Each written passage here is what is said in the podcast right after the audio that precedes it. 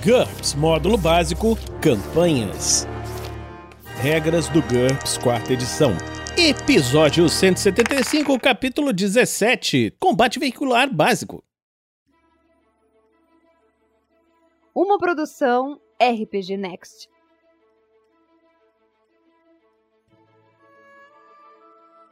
Fala galera, bem-vindos a mais um Regras do GURPS, quarta edição. Estamos agora começando aqui no capítulo 17 o combate veicular básico.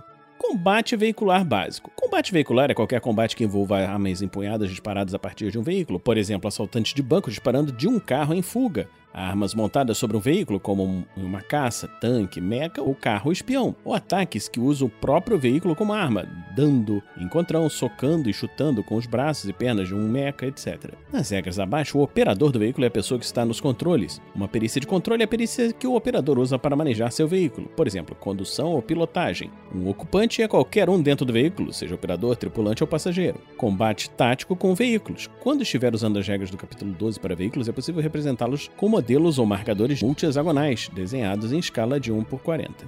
Manobras. Trate um veículo como uma extensão do seu operador. Ele se move no turno do operador na vez dele na sequência de turnos, conforme determinado pela velocidade básica. Para controlar seu veículo, o operador deve executar uma manobra de deslocamento ou avançar e atacar no seu turno. Mas é o veículo que se move ou ataca enquanto o operador permanece nos controles. Se o operador executar qualquer outra manobra ou ficar atordoado, ou de alguma outra forma incapacitado, seu veículo avança com a mesma velocidade e custo que tinha no turno anterior. Os demais ocupantes do veículo têm seu turno em sua própria vez na sequência de turnos. Eles podem usar os sistemas do veículo, contanto que estejam posicionados próximos aos controles apropriados e executem a manobra adequada. Concentrar para usar instrumentos ou aparelhos eletrônicos, ataque ou ataque total para disparar armas veiculares, etc. Ocupantes inclinados para fora do veículo, parados sobre um convés, etc., podem preferir executar um ataque ou mesmo uma defesa total em vez de um ataque total, pois assim teriam direito a uma jogada de defesa caso alguém decida atacá-los, em vez de atacar o veículo veículo. Isso é bastante importante para veículos com um ocupante exposto.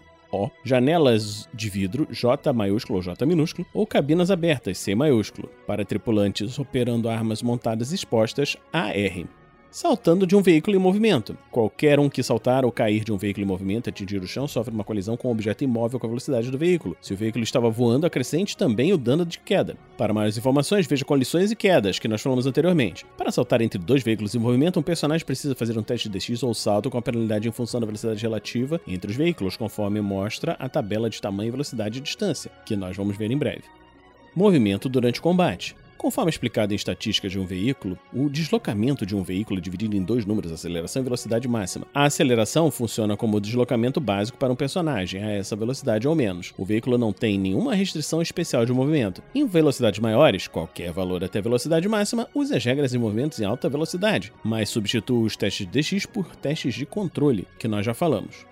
A aceleração. A cada turno, o veículo pode acelerar até o máximo igual à sua aceleração. Um objeto voador no mergulho acrescenta 10 vezes a gravidade local em Gs, 1G na Terra, a esse valor. Desaceleração. Um veículo terrestre motorizado com rodas pode desacelerar até 5 metros por segundo por turno. Um veículo rastejante puxado por animais com esteiras ou que ande pode desacelerar até 10 metros por segundo por turno. A maioria dos veículos aéreos e aquáticos pode desacelerar 5 mais MNB metros por segundo por turno, no mínimo 1 metro por segundo. Esses valores assumem uma desaceleração segura. É possível desacelerar ainda mais com sucesso num teste de controle, como explicando em forçando a barra. Um fracasso significa perda do controle. Testes de controle. O operador deve fazer um teste de controle sempre que tentar uma manobra arriscada ou se deparar com um obstáculo, e sempre que seu veículo sofrer uma projeção ou dano significativo. Em caso de fracasso, ele perde o controle do veículo. Se estiver usando um suplemento que forneça uma tabela de colisões para o tipo de veículo em questão, use-a. Caso contrário, veja o parágrafo apropriado abaixo. Além desses resultados, um fracasso num teste de controle anula quaisquer bônus acumulados de manobra apontar e aplica uma penalidade igual à margem de fracasso a qualquer ataque partindo do veículo até o próximo turno do operador.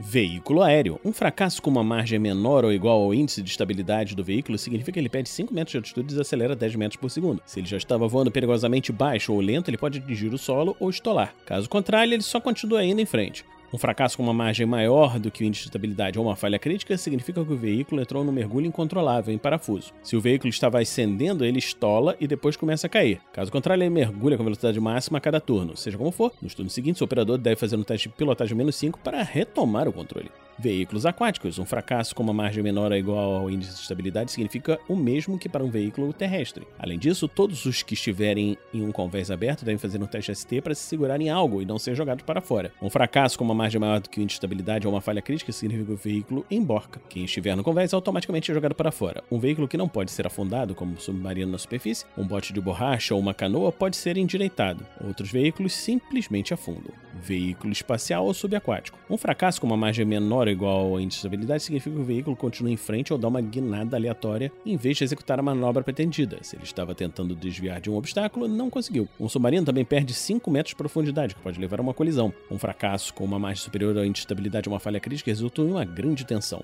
Faça um teste de HT para o veículo. Em caso de fracasso, ele sofre dano pela tensão, um vazamento, falha no motor, etc. Veículo terrestre, um fracasso com uma margem menor ou igual ao índice de estabilidade significa que o veículo derrapa e não consegue ir na direção pretendida, se o personagem estava tentando fazer uma curva. Caso contrário, ele dá uma guinada aleatória para a direita ou para a esquerda, o mestre determina se ele atingiu alguma coisa. Um fracasso com uma margem maior que o índice de estabilidade ou uma falha crítica significa que ele capota ou roda e colige com algo. Ele derrapa ou capota para uma distância igual a um terço da velocidade atual antes de parar e sofre dano por queda com base na velocidade que tinha ao perder o controle. Ataque. Armas montadas. Os ocupantes de um veículo podem atacar com as armas incorporadas ao veículo, contanto que estejam posicionados nas estações das armas. Em NT6 ou mais, muitos veículos armados possuem um sistema de mira, miras óticas, radar, computadores, etc., que acrescentam um bônus ao NH efetivo do atirador, da mesma forma que uma mira telescópica. Muitos desses só funcionam se o atirador executar uma manobra apontar. Uma boa mira ótica de NT6 pode conferir um bônus de mais 2 ao NH. Um típico sistema de NT7 ou 8, com mira laser computadorizada ou guiado por radar, confere um bônus de mais 3 investida. O operador do veículo pode usar o próprio veículo como uma arma, veja colisões que nós falamos anteriormente. Ataques com armas de combate corpo a corpo. Num veículo com braços ou pernas, o operador pode usá-los para socar, chutar, agarrar, etc., como se fosse uma extensão do seu corpo. Armas empunhadas. A viabilidade de um ataque com uma arma empunhada depende do veículo e da situação. Atiradores dentro ou sobre veículos abertos, como jipes e motocicletas, podem disparar em praticamente qualquer direção. Os ocupantes de veículos fechados devem disparar através da janela ou se debruçar para fora da janela, porta, escotilha, potinhola ou outra fenda que permita o disparo. Disparos através do vidro de um carro o deixam todo rachado, fazendo com que ele fique opaco. É necessário uma manobra preparar para remover os estilhaços do vidro. Disparar através de uma janela é um tanto imprudente. Se o veículo for lacrado, pressurizado ou possui resistência ao vácuo, pode resultar num vazamento ou numa descompressão explosiva. Para disparar com uma arma empunhada, o operador de um veículo deve executar uma manobra avançada e atacar. Ele sofre uma penalidade de menos 2 na jogada de ataque ou uma penalidade igual à magnitude da sua arma, o que for pior. Sua atenção está dividida entre dirigir e disparar. Não aplique essas penalidades para ataques com armas montadas, tentativas de investida ou ataques corpo a corpo com o veículo disparo sobre um veículo em movimento. Aqui ele está mostrando uma caixa e vai falar como se faz os disparos sobre um veículo em movimento. Ao usar uma arma sobre uma plataforma em movimento, uma metralhadora num carro em fuga, uma zagaia no alto de um dos elefantes de Aníbal, geralmente é mais difícil atingir o alvo do que quando se está parado ou se movendo por conta própria. A penalidade depende da turbulência da viagem e do atirador estar usando uma arma montada ou empunhada. Veja os modificadores de ataque à distância. É ainda mais difícil disparar em linha reta quando não se sabe quando o veículo vai fazer uma curva ou se esquivar. Se o veículo se esquivar e o atirador não for o operador, ele sofre uma penalidade adicional de menos 2 na jogada de ataque ou menos 4 se estiver voando. Apontar movimento ainda é mais difícil. Os bônus combinados da pontaria pré que turnos adicionais de apontar sistema de pontaria e firmamento não podem exceder o índice de estabilidade do veículo em movimento, a não ser que a mira ou a arma montada sejam estabilizadas. Utilize também se limite ao disparar de um veículo parado que esteja oscilando na água ou flutuando numa região turbulenta. No espaço, aplique esse limite apenas quando o veículo estiver manobrando, não quando estiver se movendo em linha reta. É importante também considerar a velocidade relativa aparente. Se dois carros estiverem indo em direção a outra exatamente na mesma linha, a velocidade de um em relação ao outro pode ser mais de 200 km por hora, mas a velocidade relativa é aparente zero. Só utilize as penalidades devido à velocidade para alvos que estão se cruzando. Ignore a velocidade de alvos que estejam se movendo aproximadamente na mesma direção.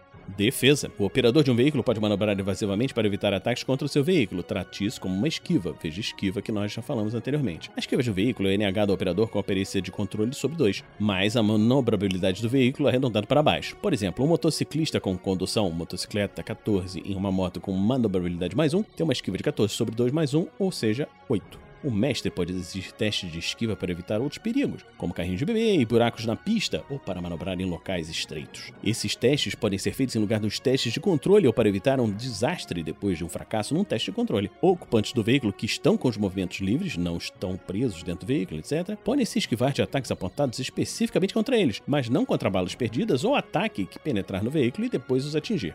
Aí tem uma outra caixinha aqui falando sobre escalas de dano. Veículos grandes como tanques, navios de guerra e cruzadores estelares possuem valores gigantescos de RD e pontos de vida, e suas armas podem causar quantidades maciças de dano. Para evitar a rolagem excessiva de dados, é melhor ajustar a escala de dano. Escala decimal, escala D. Use essa escala para batalhas envolvendo tanques ou navios, ou até mesmo super-heróis. Divida RD, pontos de vida e os danos por 10 antes de iniciar o combate. Arredonda as frações de meio ou mais para cima. Exceção, se o dano convertido for menor que 1D, considere as frações até 0,5 como 1D-3. Frações até 0,5 como um D-2 e frações maiores como um D-1. Converta os multiplicadores de dano aos dados antes da divisão. Por exemplo, 6D vezes 25 se torna 150D, que na escala decimal é 15D. Não divida os divisores de armadura escala centesimal, ou escala C. Use essa escala para combates envolvendo veículos enormes, como as naves espaciais gigantes. Siga as regras acima, mas divida por 100 em vez de 10. Por exemplo, um tanque tem RD 700 e 300 pontos de vida. Sua arma principal causa 6D vezes 30, entre parênteses 2, e sua metralhadora provoca 7D pontos de dano. Na escala D, ele teria RD 70, pontos de vida 30, sua arma principal causaria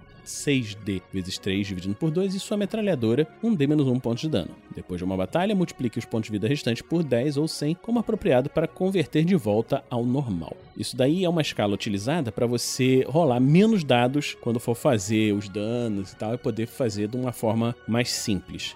Resultados de combate e pontos de impacto. Um veículo sofre dano com qualquer outro artefato. Alguns pontos de impacto apresentam danos especiais em relação ao dano. Veja a tabela de pontos de impacto de veículos. Para maiores informações, os pontos de impacto de um determinado veículo aparecem na coluna Pontos na tabela de veículos apropriada ou no texto de descrição do veículo. Normalmente assuma que os ataques são apontados contra a carroceria do veículo, equivalente ao tronco de um ser vivo, a não ser que o atacante especificamente diga que está apontando para outro local. Também é possível definir aleatoriamente o ponto de impacto. Seja como for, somente pontos expostos podem ser atingidos. Por exemplo, se um tanque estiver atrás de uma colina e só a sua torre estiver visível, ela será o único alvo válido. Um atacante às vezes pode apontar diretamente contra os pontos de um veículo. E se é possível se o veículo tiver ocupantes expostos, é janelas de vidro J, maiúsculo J minúsculo, e uma cabina aberta, C maiúsculo. Ou então, se os ocupantes estiverem no convés do navio, pavimento de carga, etc. O cavaleiro não tem cobertura nenhuma. Uma pessoa em um veículo aberto ou com janelas de vidro possui cobertura parcial, pernas, virilha, metade do tronco. Existe uma penalidade adicional de menos um para disparar para dentro ou para fora de uma janela, a menos que o ocupante esteja de fato debruçado do lado de fora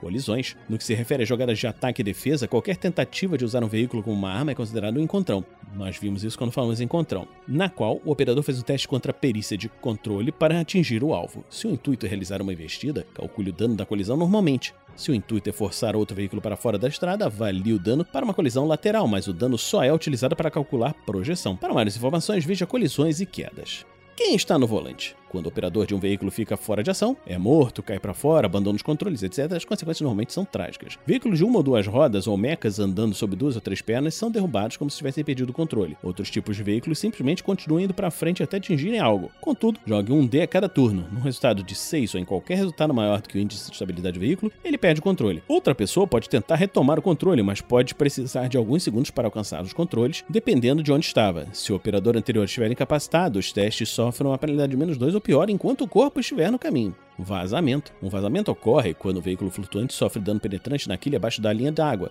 quando um balão ou dirigível sofre qualquer quantia de dano penetrante ao seu corpo, ou quando um veículo submerso sofre dano penetrante em qualquer ponto de impacto, exceto em montagens externas. Use as regras de sangramento, mas substitua os testes de primeiros socorros para interromper o sangramento por um teste de marinhagem para remendar o furo. Então, estamos terminando hoje aqui esse episódio do Regras do GURPS quarta edição. Esperamos que você esteja gostando dessa série. Se você está gostando dessa série, pode nos acompanhar e nos ajudar apoiando no picpay.me barra rpgnext ou no www.padrim.com.br barra rpgnext. O RPG Next tem outros podcasts, como Regras do D&D. Nós temos também Contos Narrados e o Tarrasque na Bota, que é um podcast de histórias sonorizadas que foram jogadas em live ou fora de live. Então, nós vamos terminando por aqui e a gente se encontra na próxima semana aqui no RPG Next. Regras do GURPS, quarta edição. Músicas por Kevin MacLeod e Scott Buckley. Uma produção RPG Next.